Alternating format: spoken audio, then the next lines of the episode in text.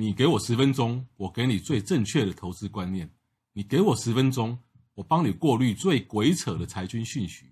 你给我十分钟，我给你最完整的财经基本功力。这个节目只靠腰不置入，这个节目只靠腰不卖商品。我是黄国华，人称总干事，每天十分钟来靠腰，给你满满的知识回报。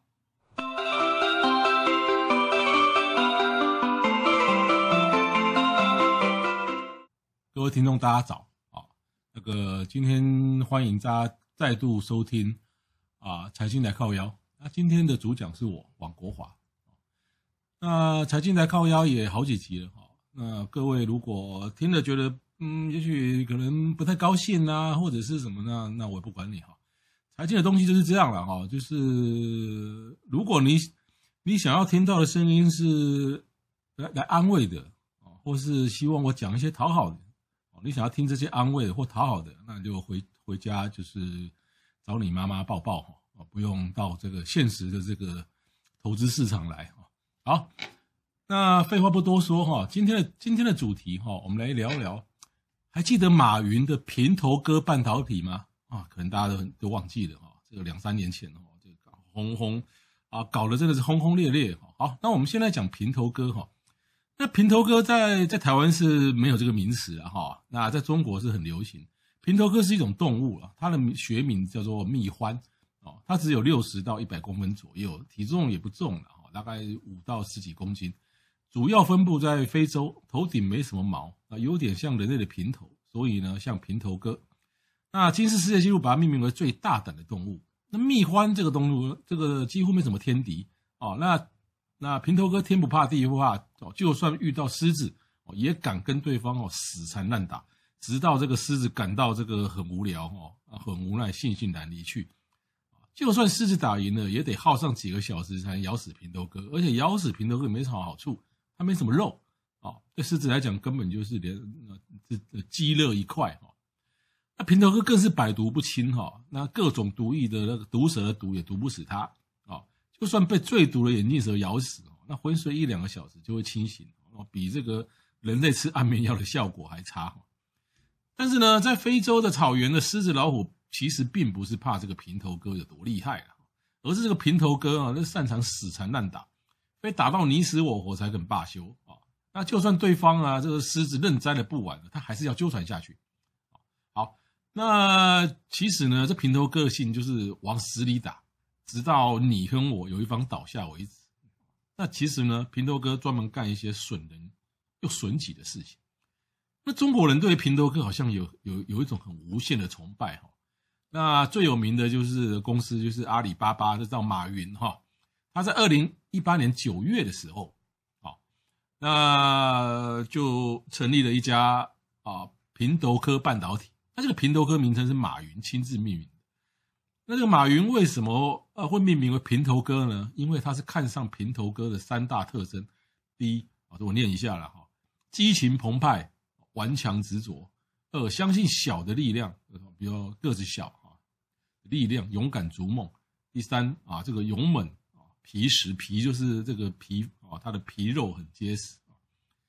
那平头哥在二零一九年啊，在二零一八年宣布的时候呢，啊，成立的时候他就说，二零一九年四月就要发展，就要发表第一款神经网络晶片。好，那我们来看这个平头哥这个半导体的这个后续哈，这个啊，这个成立没多久哈啊，在二零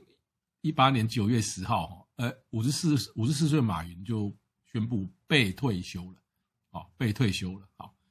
那这个他所谓的什么神经什么嘞，什么网络呢？就好拖到了拖拖拖拖拖到二零一五的时候，哦，他还宣称说，哎，他要跟啊这个台积电要要扩大这个合作啊，他希望成为台积电的主要客户。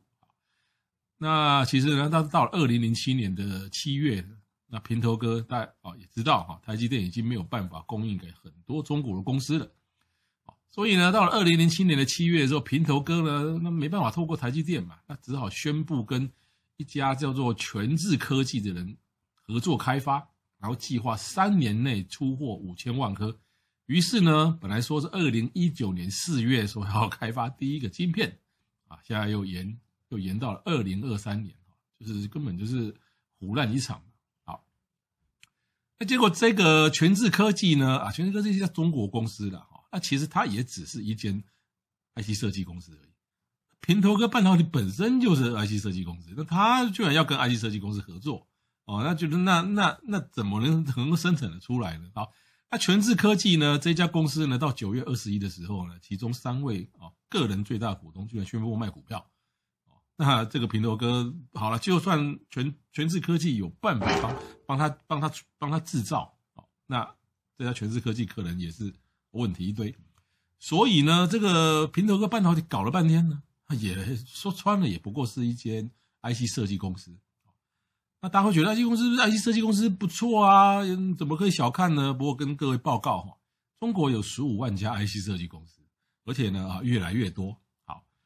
那么中国大部分的这个 IC 设计公司设计的架构，这个架构的 IP 啊，IP 很深的哈啊，有有机会再聊。那不懂的人自己去 Google，也就是 IC 设计它必须要有一个所谓的 IP。那这个 IP 用的都是 A ARM，就是安谋这家公司所发展的系统。好，那这个安谋这家公司呢，在二零零九年的时候，NVIDIA 宣布并购这个 ARM 安谋这家公司。好，于是呢，平头哥的这个这个的半导体之梦呢，又被堵死了。那这平头哥真的也是也是很耐，真的也是很很很很耐磨哈。诶，他不服输。他就说，呃，他要他不走 ARM，就是安谋系统的 IP，他改采 RISC-V 这种 RISC-V 这种的系统的 IP。简单来讲，RISC-V 的这种 IP 的架构呢，是说就是类似像这种 Android 啊，这种就是哎，啊，就是一些大咖、一些强而有力的一些公司呢，然后呢，免费。啊，就大家一起呢来投入这个这个领域哦，然后用免费分享的方式呢，哦，让这一些 IC 设计公司或半导体的公司来共同享用。不过呢，这个系统呢，RISC-V 目前根本就没有啊，可那个像样强而有力的大公司或是大型的学术机构在支持，而且在美国全力防堵这个中国半导体的当当下，大概短期内、短中期内，大概也不会想大咖想投入这一个。这个领域吧，哦，所以呢，啊、这个两年多前的这个平头哥半导体呢，这个哎，我我就是可能可能读者或是说媒体，大家可能也不追踪了啦，哈。可是呢，哎，我偏偏呢，我的个性就是喜欢追踪，我最喜欢就是透过追踪了，然后来拆穿这一种就是这种就是胡烂哈，只会讲大话的一些些企业，好，那回到平头哥哈，最后来聊一下平头哥这种动物哈。如果平头哥真的这么，也就是蜜獾，如果真的这么强猛无敌的话，那世界进进化史早就应该改写了。万兽之王应该就是平头哥啊，人类之前的祖，人类的祖先猴子或猿猴，应该早就被平头哥给消灭光了。那为什么平头哥到现在还是生物界的小角色呢？因为他的个性就是唬烂，然后呢自不量力，然后呢就是损人又损己啊。所以呢，就看到说这个中中国的很多半导体呢，其实呢，你会发觉说，其实他们